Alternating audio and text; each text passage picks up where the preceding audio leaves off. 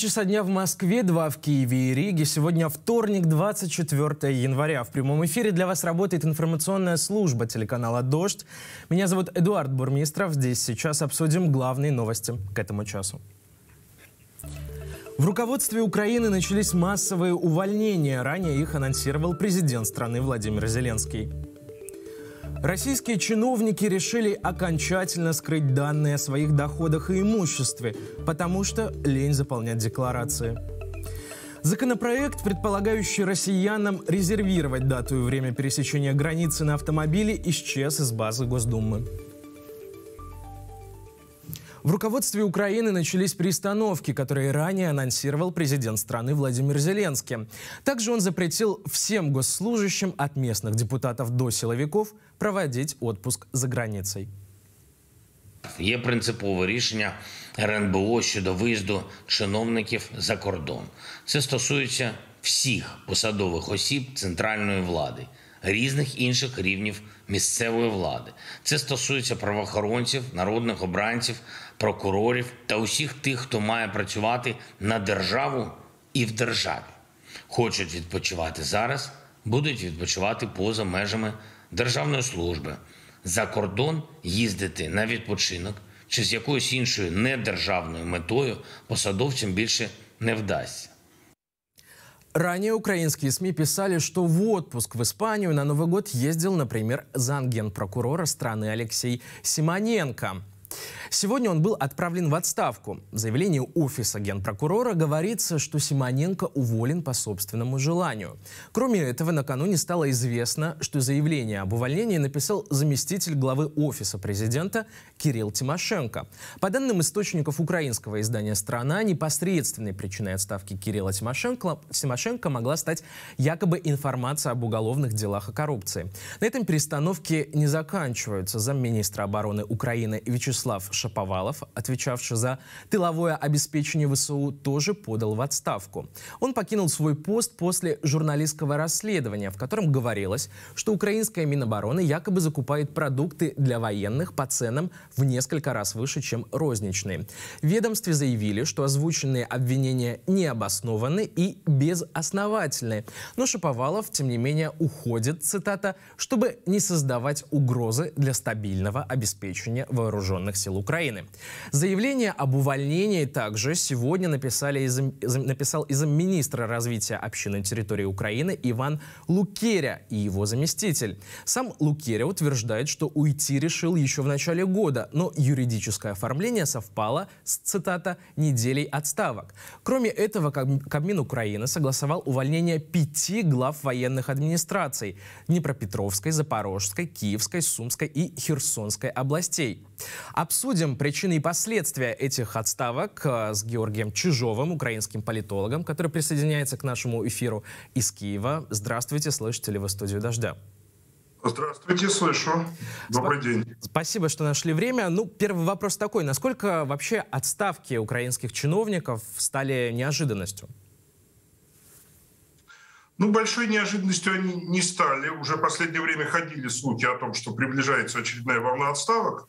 Так уж получается, что время от времени случаются такие волны, когда в один день подписываются указы о достаточно большом числе отставок и перестановок. Но некоторые отставки, конечно, просто случайно попали на этот день. Это, например, связано с отставкой министра, заместителя министра обороны в связи со скандалом и заместителя генпрокурора, который тоже попал, пусть и в небольшой, но в скандальчик. Георгий, получается, что не все эти отставки связаны с какими-то антикоррупционными расследованиями и скандалами. Просто вот все совпало в один-два дня. Да, да, безусловно. Э, Причем надо еще посмотреть, думаю, что часть уволенных глав областных военных, военных администраций пойдут на повышение и будут назначены куда-то в другие органы государственной власти. Э, так что не каждый отставленный выпадает из э, обоймы государственной службы. Некоторых мы еще увидим и услышим. А как, на ваш взгляд, украинское общество воспринимает эти новости? Это такое обычное явление в украинской политике или на фоне войны тема стала еще чувствительнее? Я думаю, чувствительна она как раз по э, министерству в первую очередь.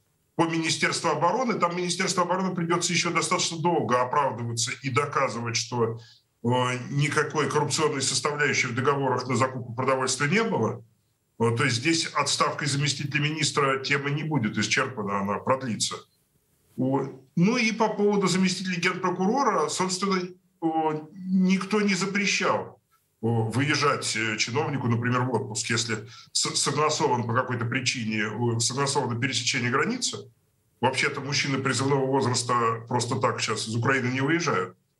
Но, тем не менее, конечно, это для большинства украинцев выглядело аморально, когда на исходе года войны заместитель генерального прокурора отмечает свой день рождения в Испании. Это и в мирное это время иногда раздражало, когда приходила информация о шикарных заграничных празднованиях украинских чиновников.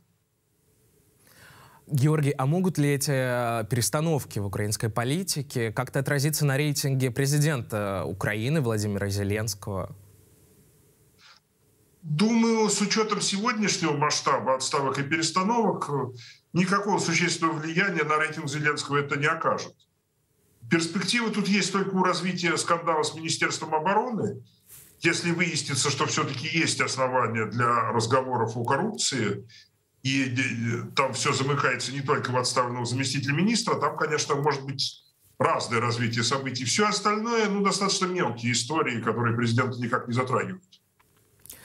А есть ли в этом вопросе, в вопросе перестановок, какие-то разногласия среди членов украинской элиты или все-таки нет, э, тем более, что военное время, и все все понимают, что называется?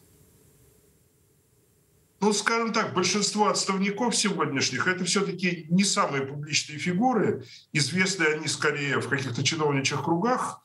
Э, нет, я ничего не слышу о том, чтобы были какие-то серьезные разногласия, но вот пришло время провести определенные ротации. Еще раз повторю, насколько я понимаю, кто-то из отставленных пойдет даже на повышение. Угу. А на ваш взгляд, стоит ли нам, например, сегодня еще ожидать каких-то громких или не очень громких увольнений отставок? Может, у вас есть какой-то... Ну, конкретно на сегодня уже все. Сегодня мы можем услышать о назначениях. Угу. Будем ждать, значит, назначения. Спасибо большое. Я благодарю вас. На прямой связи из Киева Георгий Чижов, украинский политолог, обсуждали последние перестановки в украинской политике. Здесь и сейчас. Если вы смотрите нас в Ютубе, настоятельно призываю вас поставить лайк под этой трансляцией, тогда наш выпуск новостей увидит как можно больше пользователей Ютуба, в том числе и граждан России, где Ютуб по-прежнему работает. Также призываю вас поддержать нас донатами по ссылке tvrain.tv slash donate. Вы можете оформить как единоразовое пожертвование, так и регулярное, если у вас есть такая возможность. Ну а мы идем дальше.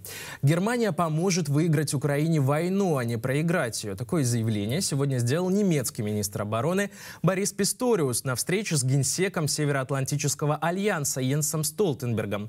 Обсуждали прежде всего, уже можно сказать, наболевшую тему поставки Украине танков «Леопард-2».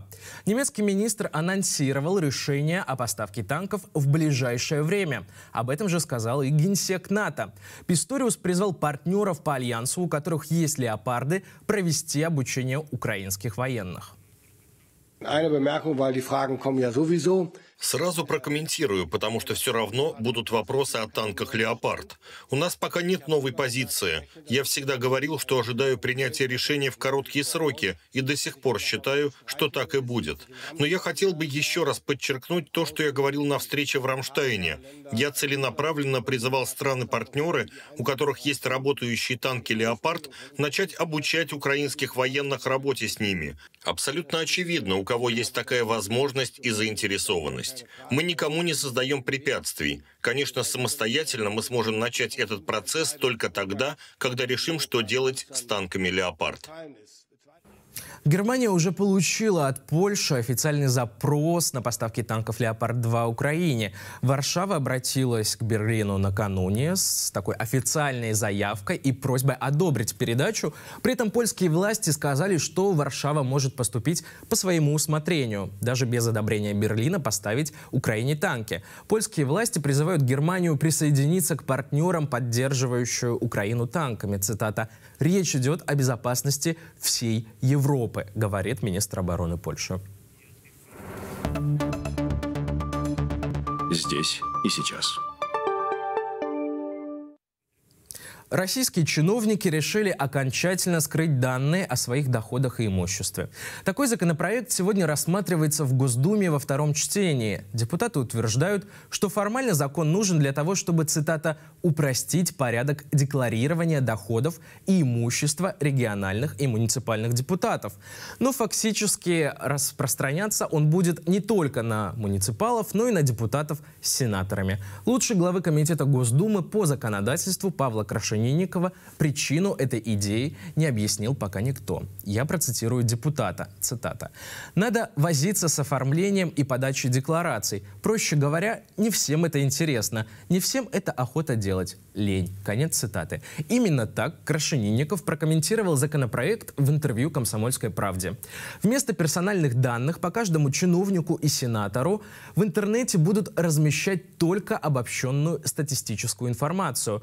Напомню, что президент России Владимир Путин в декабре подписал указ, в котором на время войны в Украине приостановил публикацию деклараций о доходах и имуществе чиновников. Подробнее поговорим об этом с Георгием Албуровым, сотрудником отдела расследований Фонда борьбы с коррупцией. Георгий, добрый день, слышите ли вы студию «Дождя»? А, добрый день, спасибо, что позвали. Я вас прекрасно слышу. Спасибо, что нашли время. Мы вас тоже слышим и видим. Георгий, скажите, как вот вы отреагировали на эту, прежде всего, цитату Крашенинникова? Теперь вот а, официальная причина, в том числе, это лень. Не все действующие депутаты и сенаторы, по всей видимости, хотят заниматься заполнением деклараций. А, ну, слушайте, просто потрясающая новая искренность от депутатов Государственной Думы. Ну, то есть им становиться депутатами, вести избирательную кампанию, самое главное, получать по 450 тысяч рублей в месяц не лень, а раз в год отчитаться о своих доходах, о своих дворцах, квартирах, автомобилях иностранном имуществе им, видимо, все-таки слишком сложно для такой низкооплачиваемой работы. Но, в общем, конечно, понятно, что все это значит. Э, Путин изначально говорил, что нет меня декларации для военных, а, для силовиков, а теперь уже декларации отменяют для всех подряд, вплоть до там, районных депутатов, депутатов Госдумы. Это все а, вот часть такой большой путинской кампании, которая называется «Война все спишет». А, под этим предлогом они уже много месяцев а, борются с расследовательской журналистикой в России. Совсем скоро уже закроют Росреестр, для доступа журналистам, расследователям, вообще всем заинтересованным, кто хочет узнать, у кого они снимают квартиру.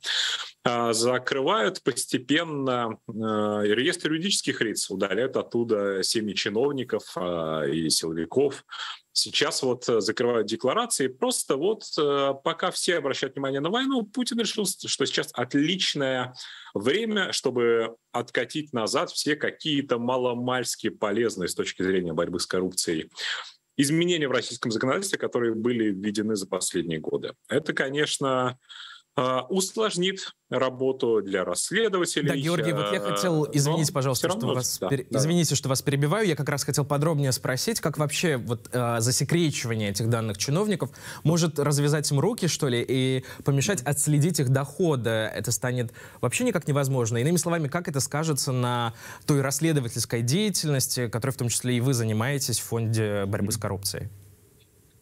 Ну, это было бы, знаете, таким неким бравированием, если бы я сказал, что это никак не скажется на расследованиях. Это, конечно, скажется на расследованиях, потому что любое расследование любого чиновника, оно начинается с того, что ты откроешь его декларацию, и смотрит, что у него есть, ну, записано на него самого, сколько он получает денег, на чем он ездит, есть ли у него жена, несовершеннолетние дети, все это, в общем-то, написано в декларациях э, и написано в реестре э, недвижимости, который тоже планируют вот-вот закрыть. Э, и отсутствие этой информации, оно, конечно, ударит по журналистским расследованиям. Но, с другой стороны, давайте посмотрим, что происходит во время войны. Огромное количество утечек с помощью там, каких-то хакеров, которые ненавидят войну, с помощью каких-то госслужащих, которые тоже пытаются каким-то образом саботировать работу своих ведомств. Огромное количество новых утечек появилось, и это помогает проводить расследование. Да, конечно, теперь расследования будут выглядеть как-то по-другому. Теперь а, чтобы доказать, что какая-то квартира принадлежит там теще чиновника, надо будет прикладывать не справку, о том, что эта квартира на нее записана, а это оказывается это каким-то другим образом. Да? Способов есть тысячи. Этот был просто самый прямой и самый официальный, и самый ненавидимый э, российской власти. Ну, потому что буквально вот вы сейчас, э, любой человек, который нас сейчас смотрит, может зайти в Росреестр там, и заказать выписку на квартиру, где указана вся семья Владимира Путина. Без проблем стоит несколько там, копеек, несколько рублей, делаете, а потом расследуете, что же там написано в этой выписке. И их, конечно, конечно, вот эти наши расследования, которые мы много лет делали на основе деклараций, на основе государственных данных, они, конечно, ужасно бесят. И сейчас э, а, все просто идет под откос. Э, санкции накладываются на Путина, на его близких. Российская экономика стагнирует. Все идет плохо, и они, значит, вместо того, чтобы хоть как-то там, улучшить жизнь россиянам, первую очередь заботятся о себе любимых. Они делают так, чтобы им было проще воровать, чтобы про них было меньше расследований, как бы там если кто-то говорит, что Путину наплевать на расследование, посмотрите, что он делает. Он делает так, чтобы расследований не было.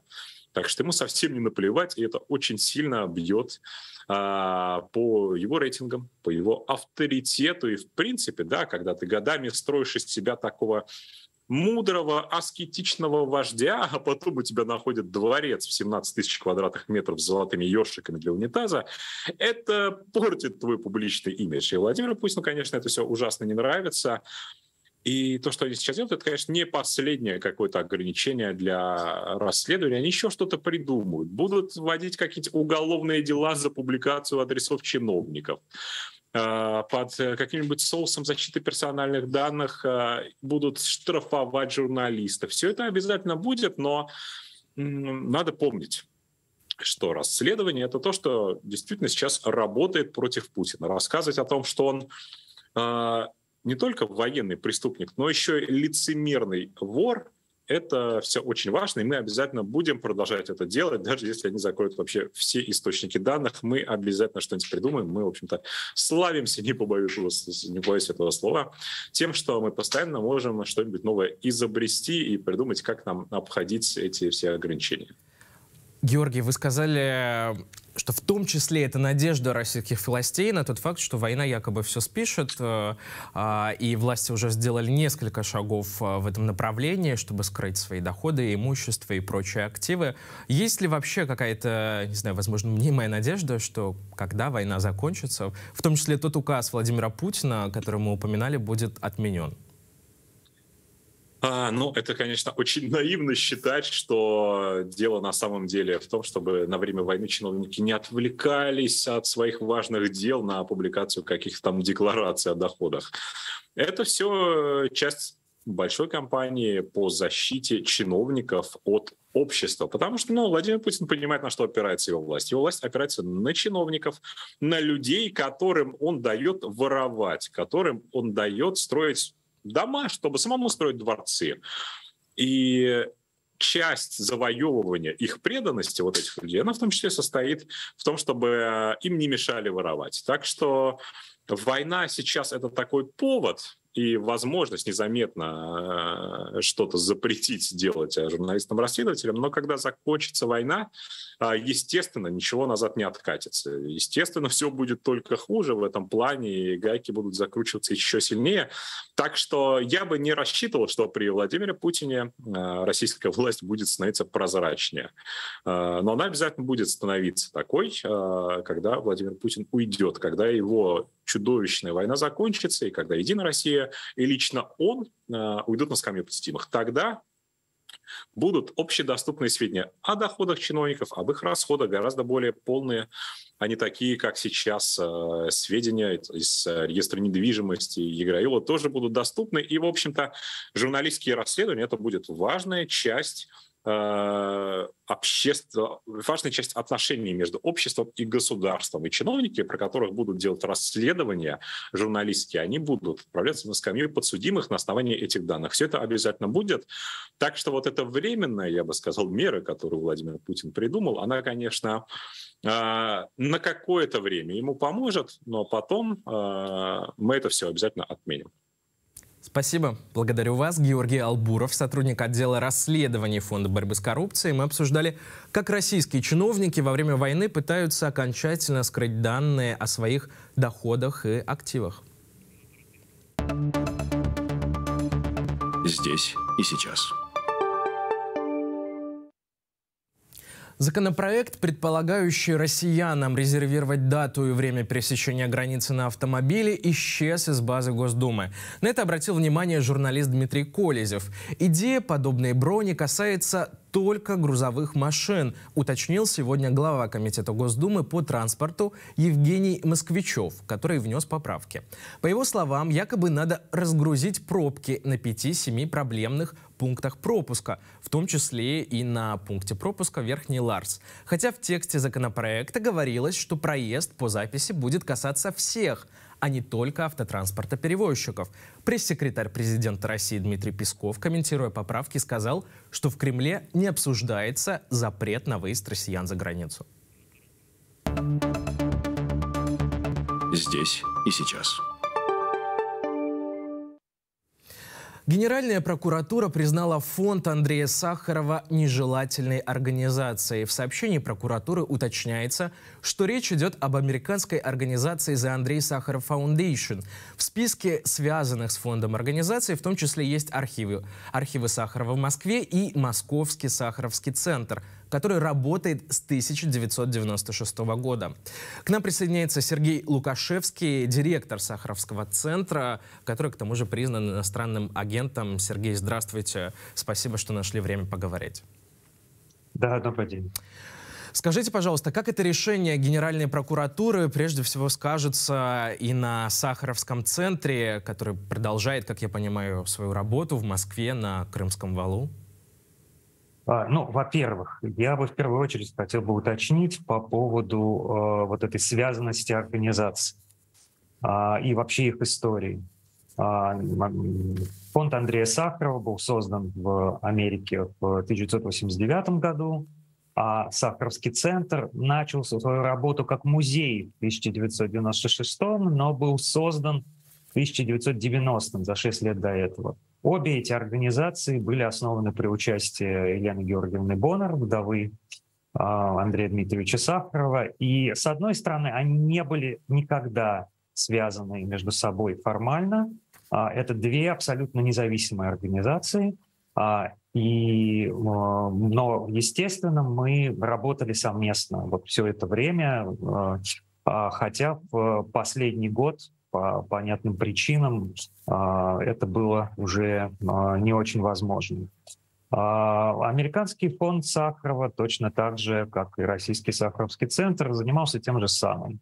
Это сохранением наследия академика Сахарова. И можно это, эту работу разделить на две части. С одной стороны, это забота об архиве Сахарова, который вот будет часть фондов да, Сахаровского центра, часть музейной коллекции, архивной коллекции Сахаровского центра. А, и это а, поддержка разнообразного просвещения, которое тоже направлено на сохранение тех ценностей, которые отставил Андрей Дмитриевич. Да? Мир, прогресс, права человека. Эти ценности взаимосвязаны, не могут быть разделены, ни одна из них не может быть достигнута отдельно. И сегодня глядя на войну в Украине, мы как раз и видим, что происходит, когда э, эти ценности оказываются разделены, и о них забывают. Мы потеряли в России права человека, мы давно уже говорим о трудностях в собственном экономическом и прочем развитии, и вот да, теперь уже теперь уже и война. А, что касается а, деятельности Московского Сахаровского центра, но мы э, в действительности уже год как э, не можем, не могли получать никакую финансовую поддержку от фонда Андрея Сахарова и не получали ее, поскольку с точки зрения финансов границы закрыты.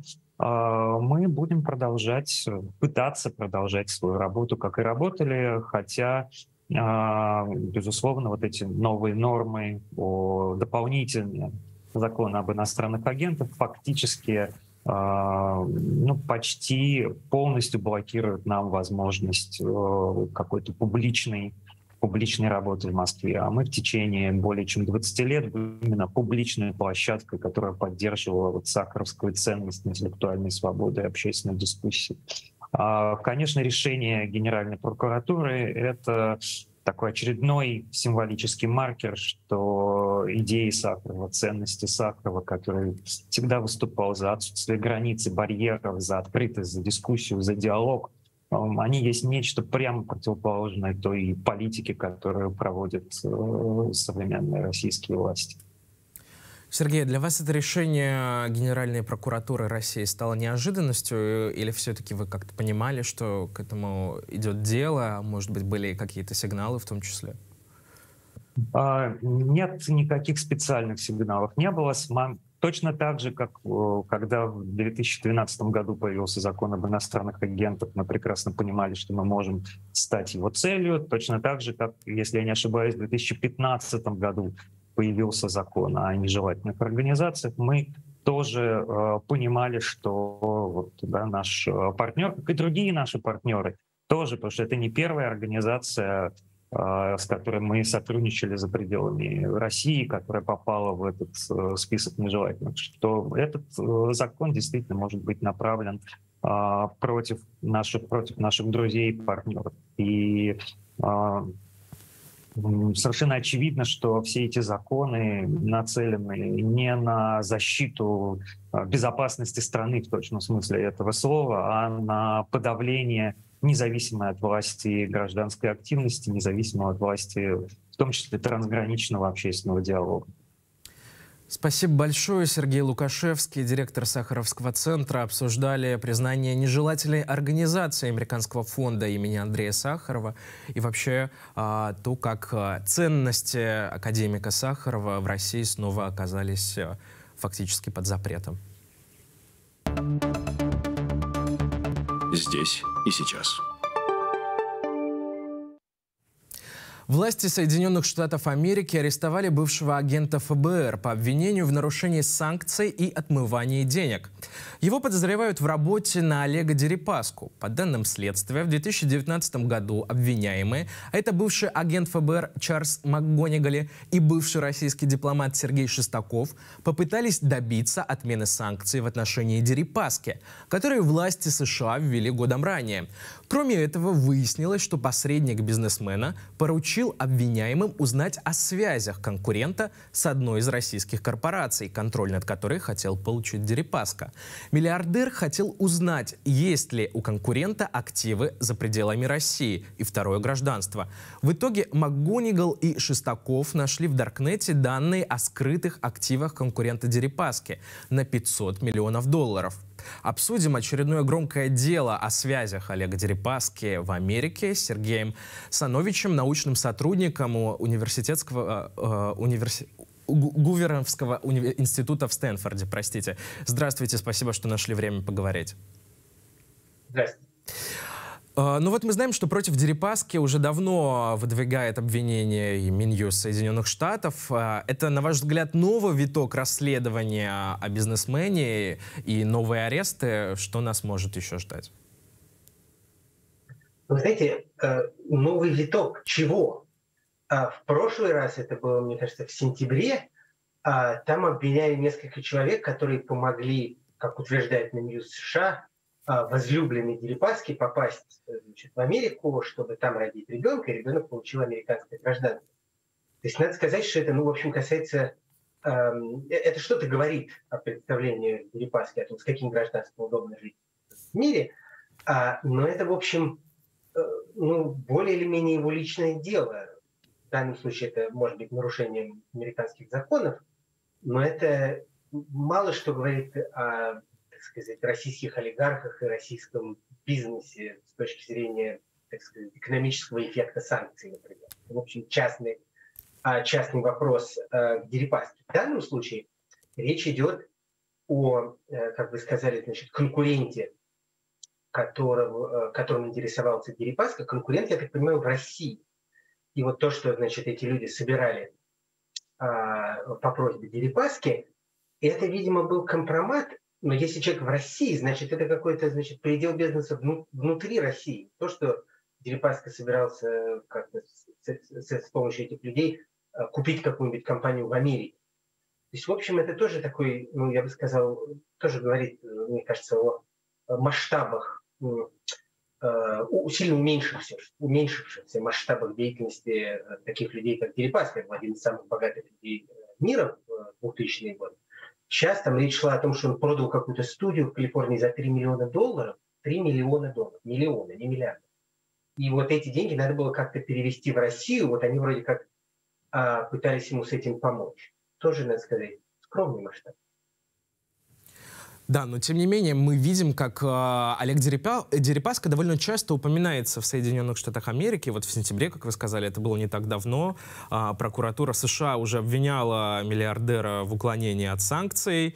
Э, тогда говорилось, что ему в этом якобы, якобы помогала в том числе и гражданка России, и жительница Нью-Джерси. У вас есть вообще объяснение, почему именно фигура Дерипаски, как российского олигарха, так вот громко, что ли, обсуждается в Америке? Мне кажется, среди э, крупных российских олигархов не так много людей пытаются вот так, как Дерипаска, э, значит, э, в обход как-то тайно отправить своих родственников а в Америку. У кого-то родственники уже давно в Америке, кто-то уже перестал пытаться. Дерипаска, мне кажется, один из немногих действительно считает, что ФБР, они как бы, так сказать, э, ворон считают, а его не поймают. А, вот, и это во-первых.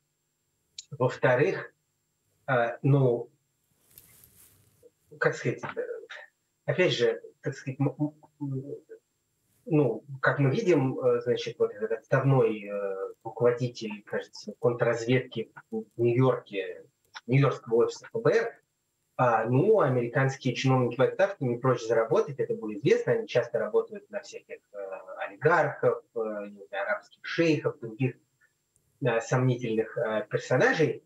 А, ну, сейчас действительно к э, деньгам из России приковано особое внимание, поэтому шанс, как бы, некоторая глупость, мне кажется, с их стороны, шансы их не поймают очень маленькие. Тем не не рискуют. Скажите, пожалуйста, еще одна, как мне кажется, важная сторона этой истории. Вот влияют ли как-то связи российских бизнесменов с агентами спецслужб, пусть и в отставке, на репутацию, например, ФБР? Вот насколько это массовая история, что такие связи могут быть распространены? Я не думаю, что вот такие глупые истории э, э, это массовые, э, массовое явление. Обычно на таких должностях ФБР служат не глупые люди, они понимают, что делать можно, что нельзя, когда надо зарегистрироваться в соответствии с актом о лоббизме и так далее. А, тем более, а, ну вот это вот, э, значит, э, расследование по поводу конкурентов перепаски в России, мне кажется, и в России можно было найти людей, которые это сделали хуже. А тут какая-то, э, это, мне кажется, ну, остался какой-то интерес э, Дерипаски. Мне кажется, когда-то он, как и многие олигархи, пытался а, найти какие-то пути лоббирования своих интересов, чтобы его не наложили санкции. Но после того, как санкции наложили, видимо, он а, не смог быстро адаптироваться. Спасибо. Сергей Санович, нау научный сотрудник Гуверовского института в Стэнфорде, был на прямой связи со студией «Дождя». Идем дальше. Здесь и сейчас. Если вы смотрите нас в Ютубе, настоятельно рекомендую вам поставить лайк под этой трансляцией. Тогда наш выпуск новостей увидит как можно больше пользователей Ютуба, который к тому же продолжает э, работать в России. И тогда как можно больше граждан России получат доступ к свободной информации, э, к свободной от цензуры и пропаганды, узнают о том, что на самом деле происходит в Украине, в России и в мире. Ну а мы идем дальше. Пока мучения продолжаются, все мы соучастники палачей. Это, это цитата из обращения нобелевских лауреатов Дмитрия Муратова и Марии Ресса к Международному комитету Красного Креста. Главный редактор «Новой газеты» и филиппинская журналистка просят вмешаться Красный Крест в судьбу оппозиционного политика Алексея Навального. Авторы письма, которое публикует «Новая газета», отмечают, что из двух лет заключения Навальный более ста дней провел в ШИЗО что политик лишен свиданий с близкими и права получать письма, а также медицинской помощи. Невозможно чувствовать себя человеком, когда рядом в тюрьмах и лагерях мучают политических заключенных. Посмотрите, что сделали с политиком Алексеем Навальным. Многочисленные наказания по любому поводу и отсутствие медицинской помощи. Можно после этого смотреть в глаза его жене, детям, родителям. Поступите так, как вам подсказывает ваш универсальный гуманитарный принцип – предотвращение страданий людей. Мы обращаемся к вам как лауреаты Нобелевской премии мира, к лауреатам Нобелевской премии мира. Воспользуйтесь своим правом. Пока мучения продолжаются, все мы соучастники палачей. Представители Международного Красного Креста в разговоре с одним из авторов письма ответили, что, цитата, «мандата на подобные действия у организации нет», отмечает «Новая газета». Авторы обращения, в свою очередь, заявили, что понимают трудности и поэтому обращаются ко всем неправительственным организациям, которые могут помочь с решением проблемы и которые могут защитить и помочь решить судьбу Алексея Навального. Но в Берлине возле российского посольства установили макет этой самой камеры ШИЗО Алексея Навального. Инсталляция изображает камеру штрафного изолятора, в который постоянно отправляют политика. Суд отказывает Навальному в попытках оспорить каждую отправку в ШИЗО. Акция начнется сегодня в 14.00 по берлинскому времени в рамках глобальной кампании «Свободу Навальному». На мероприятии, как пишет команда «Политика», выступит экс-глава э, сети штабов Навального Леонид Волков и брат политика Олег Навальный. Подробнее об этом мы обязательно расскажем сегодня в вечернем выпуске новостей. Здесь и сейчас. Турция может не поддержать заявку Швеции на вступление в НАТО. Об этом накануне заявил турецкий лидер Реджеп Эрдоган. Под угрозой вступления Швеции в НАТО оказалось из-за акции с сожжением Корана у турецкого посольства в Стокгольме. Президент Турции назвал эту акцию оскорбительной для всех, кто уважает права и свободы человека.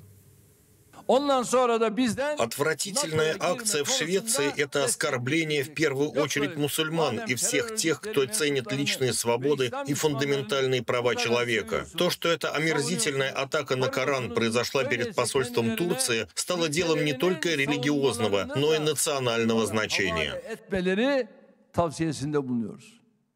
Одновременно с этим Финляндия, которая подавала заявку вместе со Швецией, заявила, что может присоединиться к Североатлантическому альянсу одна. Глава шведского МИДа Пекка Хавасита при этом подчеркнул, что совместное вступление пока еще остается основным сценарием, сообщает Deutsche Welle. Министр призвал подождать несколько недель, прежде чем возвращаться к переговорам. По его мнению, Турция будет тянуть до проведения президентских выборов в стране. С нами на связи Роберт Пшель, экс-глава бюро НАТО в Москве. Обсудим эти новости. Роберт, добрый день.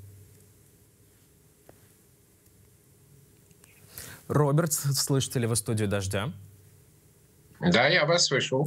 Спасибо, что нашли время. Роберт, мы помним, как а, летом прошлого года на Большом саммите НАТО в Мадриде было принято решение о том, что Швеция и Финляндия, вероятно, в скором времени присоединятся к 30 странам НАТО. Но вот, тем не менее, сегодня 24 января, пока что этого не произошло. 28 стран уже ратифицировали а, заявки, за исключением Венгрии и Турции. И вот а, Эрдоган теперь объясняет отказ акции у турецкого посольства в Стокгольме. Как, на ваш взгляд, дальше будут развиваться события? Будет ли какое-то давление оказываться на Эрдогана? Или это все-таки принципиальное решение президента Турции?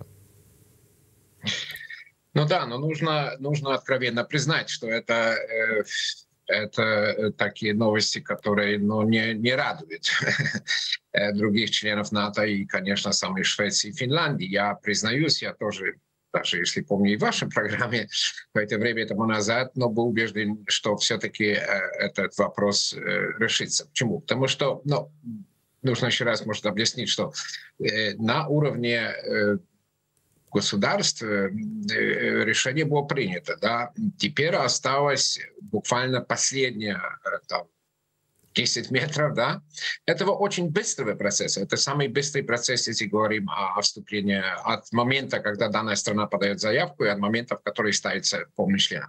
Осталось уже только э, Венгрия э, и Турция. Что касается Турции, что касается ратификации, речь идет о парламенте. Но всем известно, что в, в Турции как бы партия руководящая имеет большинство, также все зависит ну, от руководства этой партии.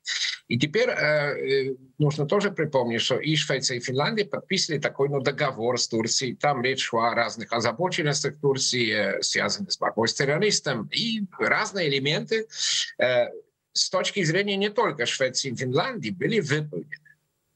И, к сожалению, получается теперь, э, теперь такой ну, очень сильное впечатление, о котором говорил э, министр иностранных дел Финляндии, что э, ну, в Турции есть такое желание, чтобы э, ну, нажать на прожить Москву и дотянуть э, до выборов, которые будут ну, там, ранним летом. Это, конечно, плохая новость, потому что ну, все, все договоры были выполнены, но это, это реальность. Нужен, нужно согласие всех стран. Что касается Венгрии, мы надеемся, что эта ратификация окончится.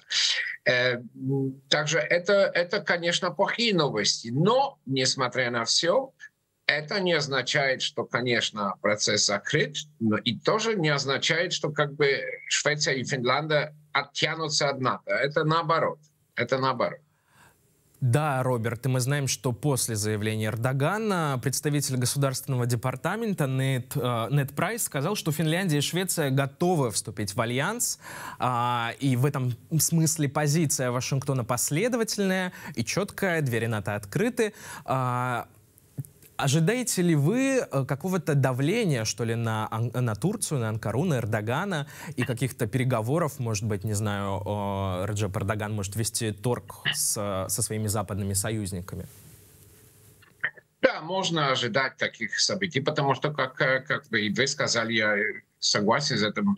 Но все как бы элементы, которые нужно выполнить, они выполнены. Также остается ну, э, какая-то политическая игра. Но те события недавние, конечно, они очень такие убедительные, неприятные, но все-таки это Большинство, я думаю, людей считают, что это больше претекст, чем, чем реальная причина, по которым э, президент Эрдоган решил э, занять такую позицию. Также, да, можно, ну, мы среди союзников говорим про диалогу и, и разговоров, но да, можно это назвать тоже, наверное, какими-то элементами а, политического давления. Почему? Потому что вступление Швеции и Финляндии имеет важное значение не только для этих стран, но вообще для безопасности, прежде всего, в э, северной и, и тоже восточной части, э, части э, Альянса. И поэтому ну, это не только Швеция и Финляндия, которые очень заинтересованы, чтобы этот процесс окончился. Нет другой возможности, только ратификация. Но э, с другой стороны, я думаю, что эм, э, нужно тоже припомнить, что есть страны, которые уже такие ну, договоры о взаимной э, помощи в области э, обороны с Швецией и Финляндией. Это такие страны, как Великобритания, Польша и другие тоже ведут такие договоры.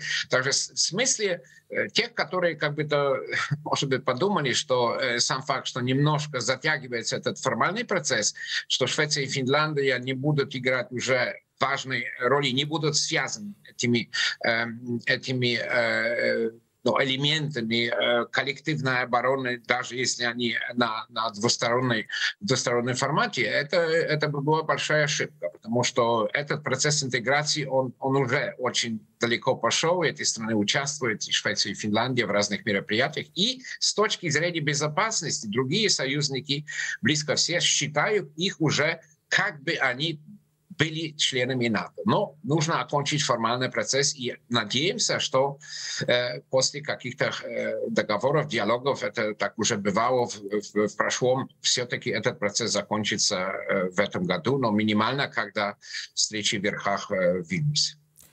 Да, и мы знаем, что армии двух стран соответствуют, в том числе стандартам Альянса. Роберт, у меня еще один вопрос. Насколько вероятным вам кажется сценарий, при котором э, Финляндия без Швеции присоединяется к Североатлантическому альянсу и становится 31-м членом НАТО, э, учитывая тот факт, что, например, президент Финляндии еще летом говорил, что без э, Швеции э, вступать в альянс страна не планирует. Может ли действительно здесь э, мнение радикальным образом измениться? Значит, ну, президент Финляндии говорил правду, потому что никто этого не планировал. И здесь нужно добавить, что и Швеция и Финляндия, они так совместно действуют, там есть но не только реально, но долгий, длинный опыт, как бы сказать, такой региональной солидарности двусторонней. И есть абсолютно желание, чтобы это так, так и поступило. Но если мы уже будем находиться в таком положении, в котором э, но остаются, как бы сказать, э, потому что претензии да, президента Эрдогана, они касаются Швеции, не Финляндии. И я думаю, если бы, к сожалению, пришло в такому пункту, что этот процесс еще задержится на несколько месяцев, тогда, но э, я думаю, что есть полное право у финских э, друзей такие, э, такое решение принять, чтобы вступить, как бы сказать, самостоятельно без Швеции, и, и даже и шведские коллеги, друзья в Стокгольме это поймут. Но это, конечно, не был бы самый хороший вариант, но э, вот но международная политика, она сложная, и нужно планировать, нужно действовать э, э, в, в таком очень сотрудничестве э, э, качестве, но все-таки э, нужно тоже считаться с реальностью. Также на сегодня, короче говоря, не можно исключить такого варианта. Хотя вариант, что две страны вступают совместно, и тогда остаются 31 и 32 э, страной-членом, был бы вариантом э, лучшим с, с точки зрения всех. Спасибо. Я благодарю вас, Роберт Пшель, экс-глава бюро НАТО в Москве. Мы обсуждали нежелание Турции принимать э, Швецию в НАТО. Идем дальше. Здесь и сейчас. Сегодня 335-й день полномасштабной войны России против Украины. В центре Нью-Йорка в воскресенье появилась инсталляция «Сад с 335 подсолнухами». Цитата «По одному на каждый день когда Россия оккупировала страну. И как напоминание о том, что миллионы жителей Украины были вынуждены покинуть свои дома и до сих пор остаются вдали от дома. Инсталляция в поддержку Украины появилась еще 22 января, в День э, соборности, который отмечают в Украине. Установка этой инсталляции была оплачена правительством Польши фондом Unify Ukraine, который рассказывает американцам о российском вторжении. Что ж, такими были новости к этому часу. Меня зовут Эдуард Бурмистров. Это была программа «Здесь и сейчас». Я с вами прощаюсь до 8 часов вечера по Москве. Подведем итоги этого дня. Вторника, 24 января, а в 6 часов вечера по Москве смотрите программу «Катрикадзе иностранных дел». Екатерина Катрикадзе, как всегда, по вторникам с анализом последних событий международных, международной политики. Оставайтесь на дожде.